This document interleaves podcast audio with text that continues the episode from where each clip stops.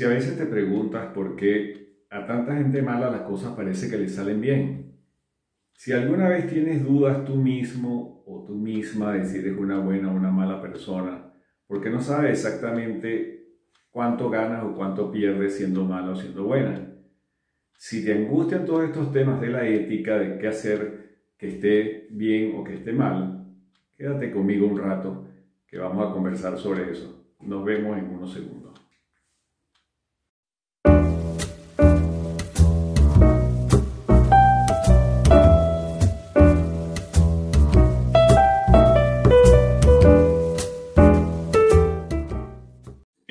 60 hubo una canción que se llamaba Los tipos buenos solo ganan en las películas.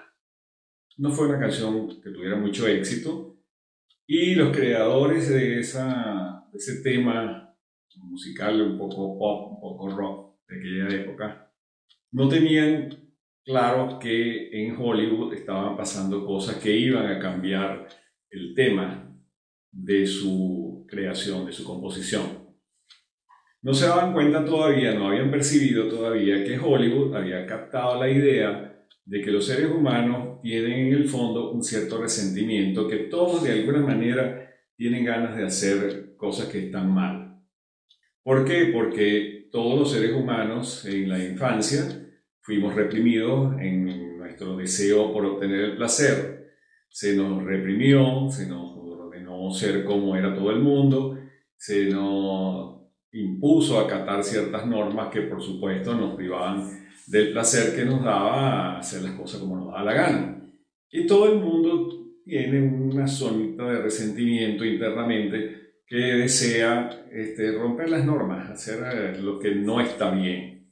El código de ética, que es eso que se llama eh, saber lo que está bien y lo que está mal, es algo que se incorpora alrededor de los 5 o 6 años, dependiendo de cada persona algunos antes, otros después, y dependiendo por supuesto de la crianza, y que pasa a formar aquello que en el psicoanálisis se llama el super yo. El super yo es esa instancia que nos regula, que reprime los eh, impulsos del ello, de lo, de lo más animal, de lo más instintivo, y que nos impulsa a ser como es todo el mundo, como se dice que hace todo el mundo, o como se supone que debe hacer todo el mundo. Muchos padres en esta crianza, en esta formación del super yo, son muy eh, insistentes en que se hagan las cosas como ellos dicen porque lo que ellos dicen es lo que está bien. Esto es una crianza, que, un estilo de crianza que realmente no es el más correcto no debería ser el, el, el que empleen la mayor parte de los padres. ¿Por qué? Porque el mensaje que va de fondo es que si tú haces lo que me complace a mí, tú eres una buena persona, tú eres bueno. Y de hecho, a veces se le dice a los niños, eres un buen chico si haces esto, y eres malo si haces aquello. Si tú golpeas a tu hermanito, eres malo. Si tú eh, robas las, galletas de, la, de la despensa, eres una persona mala. Si haces lo que diga yo, está muy bien, eres bueno. ¿Qué pasa con esto? Que esto va creando una matriz eh, de opinión, vamos a llamarlo así, dentro del niño, de que si él complace a los demás, si complace a los padres, si complace a los adultos que están a su alrededor y luego vienen los maestros y todas las demás figuras de autoridad que existen en el ambiente, él es bueno. Y si hace lo contrario o se desvía un poco de esa norma, entonces es malo. Entonces la identidad pasa a ser un, un elemento condicionado por el ambiente, condicionado por la opinión de los demás. El concepto que va a desarrollar este niño que va a ser un adulto es que tiene que ser complaciente, que lo más interesante es que sea complaciente, que lo más, lo más grato, lo que le va a traer mayores beneficios es que sea complaciente, no que sea bueno, que sea complaciente. Y muchos padres, bueno, no vamos a decir muchos padres, pero hay una gran cantidad de padres que transmiten otra idea para hacer más controlable al hijo o a la hija. Le dicen que esencialmente es mala, que como tiende a hacer cosas que no están bien, es esencialmente mala y manejan el sentido de la culpa en términos de nosotros tenemos que cuidarte, nosotros tenemos que vigilarte y ordenarte porque tu esencia es mala. ¿Qué sucede? Que este niño o esta niña comienza a tratar de ser bueno, de ser complaciente, de ser adaptable, de ser manejable. Pero los padres eh, más problemáticos, más neuróticos, tienden a calificar los actos positivos que haga esta personita como intentos para dejar de ser mala. Y entonces codifican lo que es un acto teóricamente de bondad o de complacencia como una estructura defensiva para, en el fondo, no ser malo. Todo esto lo saben los medios de comunicación, todo esto lo sabe Hollywood, por supuesto, que es el, mayor creador de estereotipos en el mundo y que le dice a uno realmente qué debe admirar y qué no debe admirar, qué debe seguir y qué no debe seguir. Hollywood, las eh, redes sociales, los medios de comunicación, las series eh, de, televisivas, los videojuegos, por supuesto, transmiten un estereotipo. Un estereotipo es una formación conceptual que uno tiene acerca de ciertas personas y que generalmente es rígido. El estereotipo de lo bueno y lo malo generalmente es muy rígido. En las telenovelas, por ejemplo, el que es malo es malo para siempre y no cambia de ninguna manera, y el que es bueno tiene una bondad angelical. En los años, hasta los años 60, mejor dicho, Hollywood estaba eh, regulado por una ley que imponía que en sus producciones siempre ganaran los buenos. Siempre al final tenían que ganar los buenos, como sucede en los cuentos de hadas o en, o en las fábulas, gana el bueno. Después de los años 60, 70, eso empezó a cambiar y la regulación se desapareció no hubo más necesidad de poner a los buenos a ganar y se crearon ciertos estereotipos de eh, personas buenas que de alguna manera eran malas o que hacían, terminaban ganando porque tenían malas artes, porque hacían cosas que no estaban bien, pero que les salían bien, por ejemplo, como eh, apareció el personaje de Harry el Sucio, con el cual uno tiende a identificarse por aquello que se llama violencia blanca, es un hombre verdaderamente psicopático, frío, eh, terrible como persona, pero que elimina a los más malos, a los mm, dañinos, a los malhechores que están en la película, los liquida sin compasión, los asesina literalmente, porque no es un acto de ley, sino un acto de venganza o de, asesinato, pero uno tiende a aplaudirlo, le parece muy bien que haga eso porque los malos son excesivamente malos y entonces uno tiende a odiarlo y a detestarlo, entonces se presta a favorecer el acto psicopático de Harry el Sucio.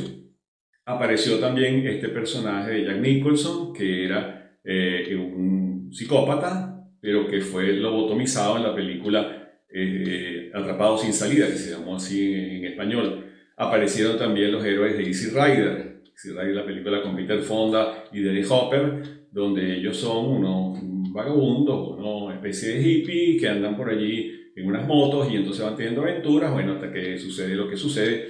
Eh, aparece después otros personajes como Taxi Driver y recientemente, bueno, la adoración enorme por The Joker, que es un personaje verdaderamente patológico, es un ser verdaderamente extraño, problemático, asesino, tiene una cantidad de cualidades negativas, pero que uno tiende a compadecerlo y a decir, el pobre sufrió en su infancia, tenía un problema con su mamá y era abandonado y qué sé yo, y entonces uno por eso eh, piensa que el Joker, bueno, debe ganar. Y uno le parece muy bien y mucha gente lo tiene como un ídolo y le parece que es un ser eh, extraordinario. Eso ese, ese tema, ese, ese mensaje va a trastocar los valores de lo que está bien y lo que está mal. Muchas personas tienen hoy en día una gran confusión de lo que es ser bueno y lo que es ser malo por la crianza familiar que no establece un patrón eh, correcto de cómo debe ser esa incorporación del super yo. Y entonces hay muchísimas dudas de si uno debe hacer las cosas bien o las cosas mal, porque en el mundo pareciera que ganan los malos permanentemente.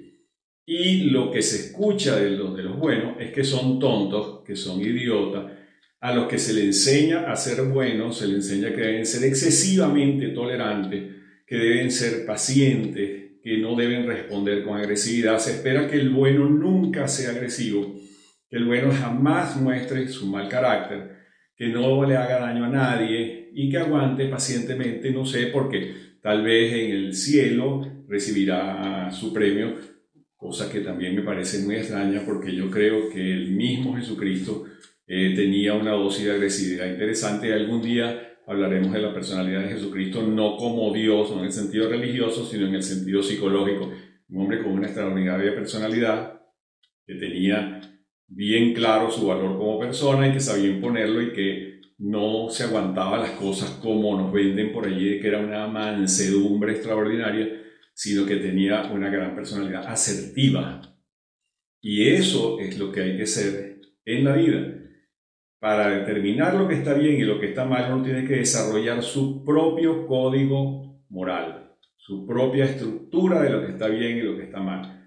No puede ser solamente complacer a la gente o adaptarse sin criticar nada o aguantar hasta los mayores eh, sacrificios y las grandes humillaciones a que uno se pueda someter porque no puede autoafirmarse. Y la asertividad es eso exactamente, autoafirmarse. No es agredir por agredir o hacer daño por hacer daño o transgredir las normas porque eh, eso lo hace uno más moderno, más cool, más juvenil, sino porque uno considera que puede aceptar las consecuencias. Si yo acepto mis consecuencias de actuar de cierta manera y si yo las puedo prever, yo tengo una cierta madurez, de personalidad y puedo decir, bueno, yo hago esto porque conozco las consecuencias y porque sé que las puedo asumir, no las voy a evitar, no me voy a esconder. Tengo la, la fortaleza eh, moral y personal para aceptar que hice algún daño. Y si hice algún daño, eso no me hace una persona mala de por sí. Eso me hace una persona probablemente, eh, no sé, inoportuna, eh, hice algún cosa que no estaba bien por probar ah, cómo era yo o por qué resultado podía obtener, pero acepto las consecuencias y bueno, no, no huyo, no soy un cobarde. No se trata de complacer a la gente, no se trata de decir sí a todo. Se trata de que uno sea suficientemente bueno como para estar tranquilo con su conciencia y suficientemente malo como para autoafirmarse. Vamos a llamar malo eso, eh, digamos, por el lenguaje popular, porque en psicología no usamos los términos malo y bueno, porque pensamos en dinámicas. En el fondo de la personalidad de cada cual hay una dinámica que determina que se hagan ciertas cosas o no se hagan. Pero eso utilizamos un poco los, criterios de bueno y malo porque es como mejor se entiende este tema. ¿no? no es simplemente complacer. Los buenos pueden ganar si de alguna manera replican los mecanismos de que utilizan los malos. Los malos utilizan mecanismos comunicacionales, utilizan mecanismos de intimidación, utilizan recursos de análisis psicológico del otro, aprovechan lo que se llama la empatía, que a uno se lo prenden siempre como algo extraordinario y hay que tener una gran empatía. Sí, la empatía puede ser una, virtud, pero siempre y cuando no se exceda y entonces yo no tengo por qué justificar a los otros simplemente porque me pongo en su zapato y bueno, me hizo daño o me hizo tal o cual cosa o comete tales, tales crímenes y tal eh, tropelías en el mundo, ah, porque fue abandonado, porque pobre, porque no tuvo padre, porque no tuvo madre. No, mire, yo yo parto de un principio muy básico. Yo, tengo, yo compadezco muchísimo a las personas que tengan alguna enfermedad contagiosa, una tuberculosis o algo por el estilo. Espero que se mejoren, les deseo lo mejor del mundo y si los puedo ayudar, pues muy bien. Pero por favor que no me tosan en la cara, o sea, que no me contagien su enfermedad, que, respeten que yo esté sano y no me vengan a contagiar. Una persona que sufrió en su infancia o que tuvo abandonos o tristezas o malestares o traumas que no causé yo, no puede hacerme responsable de eso y yo tener que por un mecanismo empático comprender absolutamente lo que le pasa y tolerarlo todo. No, hay que poner límites, yo tengo que ser claro, tengo que ser asertivo, tengo que ser autoafirmarme y no creerme malo porque pongo esos límites o porque le digo a una persona que está eh, eh, cometiendo un, un, acto negativo hacia mí o hacia cualquier otra persona, que le voy a poner los límites, no se lo voy a permitir. Eso no es ser malo. Tampoco es ser bueno, porque como digo, no existen esas categorías dentro de la psicología. Es simplemente ser realista. Yo no voy a permitir, porque yo tengo que quererme muchísimo yo primero para poder vivir bien y después transmitir bienestar hacia los demás. Si yo permito que me pasen por encima, y yo soy excesivamente empático, si yo por no ser malo, porque no se me califique de malo, termino siendo excesivamente bueno y caer en la idiotez, entonces estoy perdiendo mi vida complaciendo a los demás y no haciendo lo que tengo que hacer. La idea es prevenir males mayores. La idea es mirar hacia adelante, analizarse uno permanentemente y si ganan los malos, o ganan entre comillas, porque a veces a los malos también les va muy mal, no significa que los buenos sean unos idiotas. Significa que los buenos les han enseñado, los buenos han aprendido a no poner los límites, a no enfrentarse a los malos y a creer que ser excesivamente bueno es lo correcto, es lo deseable y les va a esperar un premio en el más allá. Yo creo que no. Yo creo que uno está en este mundo para estar lo mejor posible y creo que si le pones límites a los malos, probablemente esos malos pudiera ser que se conviertan en buenos porque se den cuenta de que están haciendo daño y a lo mejor no estaban haciendo eh, conciencia de eso. Pero si persisten en seguir siendo malos, uno tiene derecho a sacarlos de su entorno, a enviarlos al carajo y que se vayan a hacer daño a otra parte. Y si quieren seguir haciendo daño y uno puede oponerse y hacer lo posible para que no sigan haciéndolo, pues hay que hacerlo. Entonces, ser bueno no es ser idiota. Ser bueno es ser una persona que trata de hacer el bien, de no dañar a nadie, de vivir lo mejor posible y permitir que otros vivan lo mejor posible.